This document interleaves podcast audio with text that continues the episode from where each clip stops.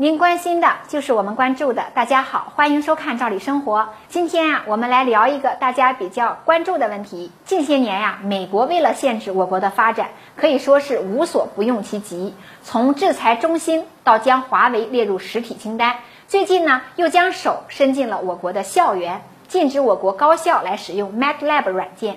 美国虽然无所不用地进行围追堵截，但想截断我国崛起道路，依旧是痴心妄想。针对我国的种种阴谋算计、明枪暗箭，注定也会像一江春水一样缓缓地流逝。美国的如意算盘之所以一定会落空，其中一个决定性的因素就是美国的高科技企业它离不开中国。美国的高科技企业之所以每年能获得巨额的利润，根源是他们强大的技术优势。而为了维持技术优势啊，美国的高科技企业必须要投入巨资进行科研。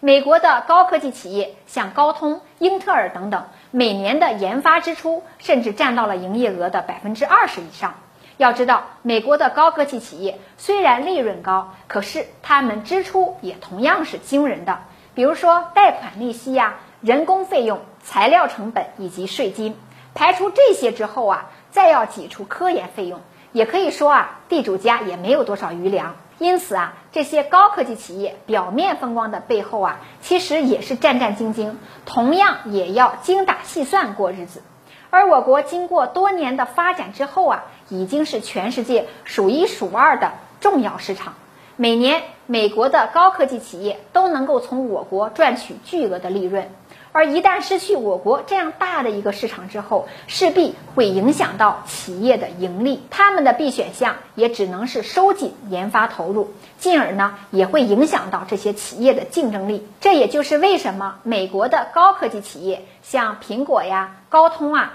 都反对与我国脱钩，还表态支持和我国进行经济合作。其实，美国的这些高科技企业也不是什么善男信女，虽然表面上来谈合作，但背地里也是不遗余力的打压我国的高科技发展。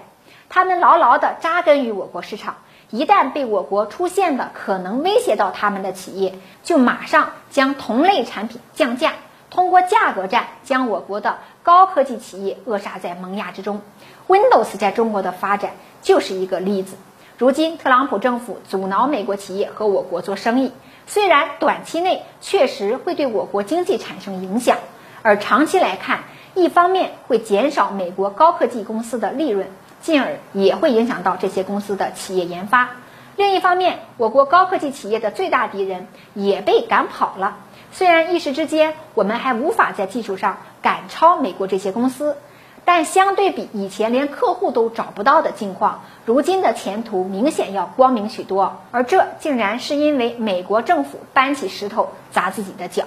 我国高科技企业看来这次要像陈桥兵变后的宋太祖一样，马上就要黄袍加身了。其实，经济全球化已经是不可逆转的时代潮流。美国高科技企业之所以离不开我国，这也是在时代大势影响下的国际分工所决定的。而如今，美国特朗普政府逆势而为，下场也许就会如同闭关锁国的清政府一般，最终呢被扫入历史的垃圾堆。时间关系，今天的话题我们就聊到这儿，感谢收看，下次见。